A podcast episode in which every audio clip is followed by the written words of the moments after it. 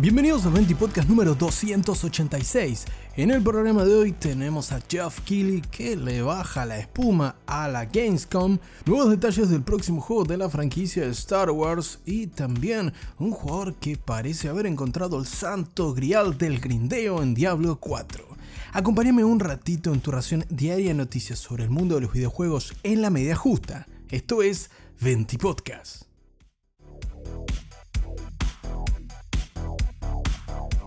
Comenzamos este 20 podcast con las palabras del bueno Geoff Keighley, sí, el mismo de The Games Awards, el mismo amigo personal de Hideo Kojima y que ahora será quien presente una vez más el Opening Night Live de Gamescom 2023. Así es, la feria de videojuegos más grande de Europa da cita nuevamente presencialmente una vez más luego de la primera presentación presencial del año pasado post pandemia, una vez más en la ciudad de Colonia, Alemania. Y el bueno de Jeff se presenta con su show Opening Night Live que será el día 22 de agosto, es decir, dentro de una semana aproximadamente, un día antes a que dé comienzo la feria, que será del próximo miércoles 23 de agosto al domingo 27 de agosto, como te decía, en Colonia, Alemania. Ahora, lo que sabemos, además de que un día antes, el día 22 de agosto, será el evento presentado por Jeff Keighley, es que este año no va a estar demasiado centrados en las bombas de nuevos lanzamientos o los famosos World Premiere que siempre aparecen a montones en los eventos de Jeff Keighley más particularmente en los Games Awards, pero ahora, según las propias palabras del host y amigo personal de Hideo Kojima, como te decía, que este año no esperemos nuevos lanzamientos en lo que es el Opening Night Live. El año pasado este evento fue transmitido a todo el mundo, este año se repetirá la misma dinámica y ocupó alrededor de dos horas en su estreno como show de pre-lanzamiento de lo que es la feria de la Gamescom. En este caso, para 2023, el propio Geoff Keighley menciona que el Opening Night Live será menos acerca de nuevos proyectos y más acerca de darle a los fans actualizaciones de algunos de los más grandes juegos que tenemos para el próximo año. También confirmó que van a ser parte del show Alan Wake 2 y Meat Wukong. El primero se estrena próximamente a finales de octubre. Por lo que sí, si tus expectativas eran altas de que haya un bombazo, de que se confirme algún juego no anunciado hasta el momento, yo diría que le vayas bajando la espuma, pero ya veremos qué es lo que presenta el bueno de Kili a partir del próximo martes 22 de agosto. Por supuesto, acá en el 20 Podcast estaré muy atento a todas las novedades y te voy a traer el resumen como siempre por si te llegas a perder el evento. Recordad, la Gamescom, no obstante, será en la ciudad de Colonia del 23 al 27 de agosto con la particularidad de que, por ejemplo, PlayStation no será de la partida y que Xbox propone su show presencial más grande de lo que va de este año.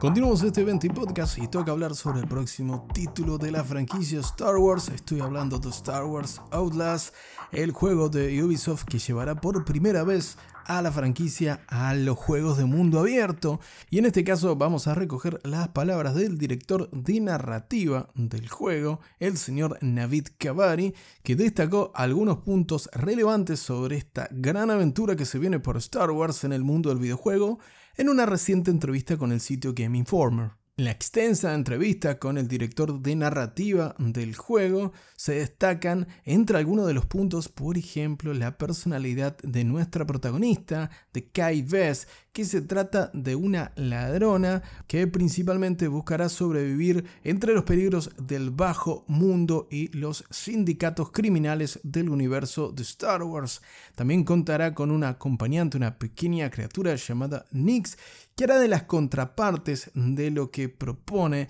la protagonista principal del juego y que también reaccionará a su estado de ánimo. Esto para dar una sensación mucho más orgánica de la relación entre la protagonista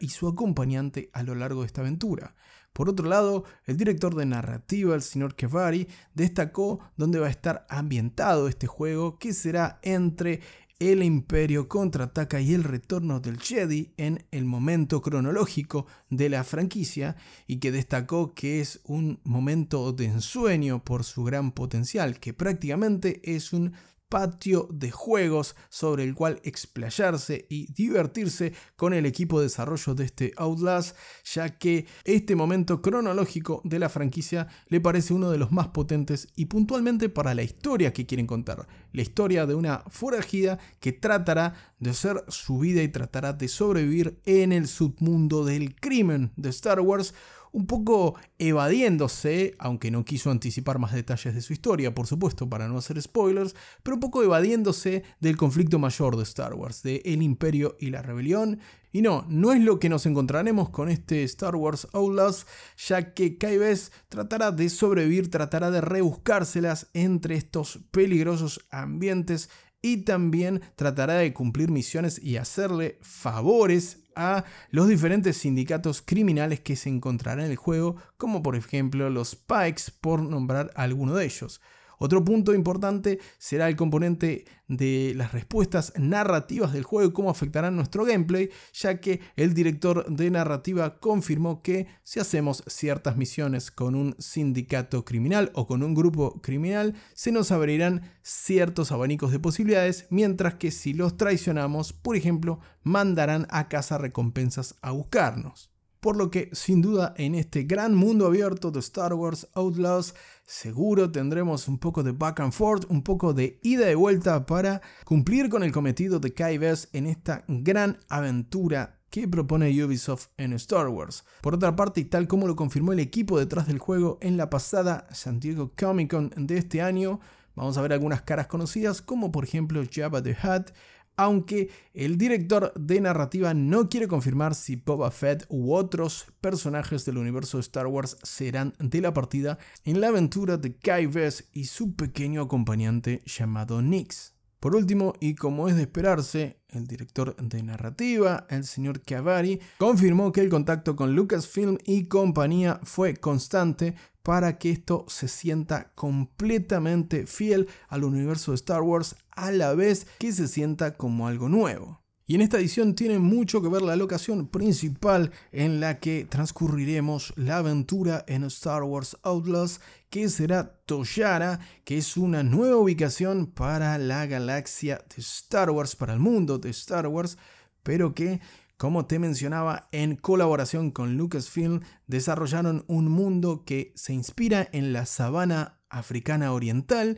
pero que está muy relacionada con lo que ya hemos visto con ubicaciones familiares de Star Wars, para que no se sienta algo completamente separado del universo de la franquicia, pero que sí tenga su propia personalidad. Así que recogiendo estas declaraciones del director de narrativa, Navid Kavari, de Star Wars Outlaws, Quedará solamente esperar el lanzamiento del juego que se espera que llegue el año próximo a consolas de actual generación y PC. Aún no tiene fecha confirmada, lamentablemente, de lanzamiento, una fecha concreta, pero a mí me genera bastante expectativa, no siendo un fan acérrimo de la saga, pero esta introducción en el mundo abierto, y más aún en un personaje que tiene cositas de Han Solo o tiene cositas de los primeros, eh, los primeros compases de Nathan Drake, si se me permite la comparación. La verdad que tengo bastantes ganas, eso sí, esperemos que no se cruce un Skywalker a los 5 minutos de iniciar el juego porque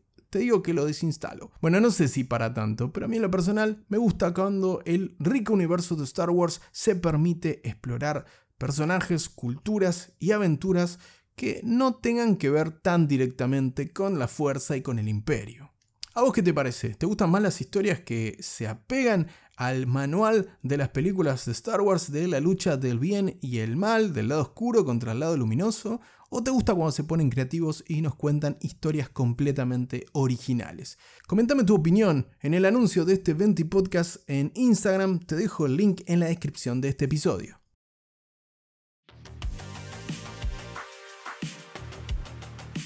Por último, en el 20 podcast de hoy vamos a hablar sobre Diablo 4 y algunas de las novedades que dejó involuntariamente su último parche. Estamos hablando de la versión 1.1.1 del juego que buscaba levelear las cosas para algunas clases, dado que la actualización que acompañó la primera temporada del juego dejó a los fans bastante calentitos, por decirlo de alguna manera. Y ahora con esta nueva actualización, el youtuber Raxan Terax reveló que hay algunos cambios que te permiten levelear muchísimo más rápido. Esto es debido a que en una ubicación específica en la región de Scotland, el youtuber detectó los túneles de Domhain. Es una mazmorra que tiene un respawn increíble de enemigos de este Diablo 4 y según lo que cronometró el propio Raxanterax, le tardó poquito más de dos horas llegar de nivel 1 a nivel 40,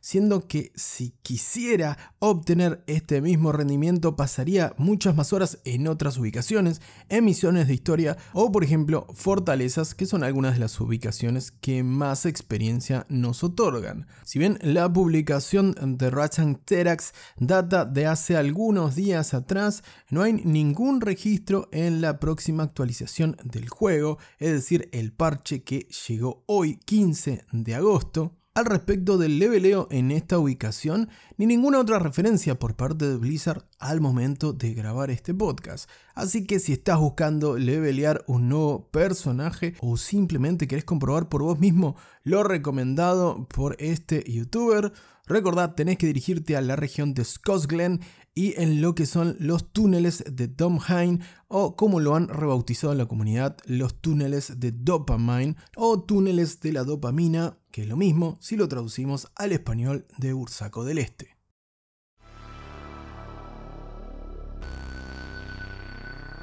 Hasta acá con un nuevo 20 podcast, te agradezco como siempre por la compañía, no te olvides de compartir este episodio, te mando un gran abrazo y que tengas una muy bonita tarde.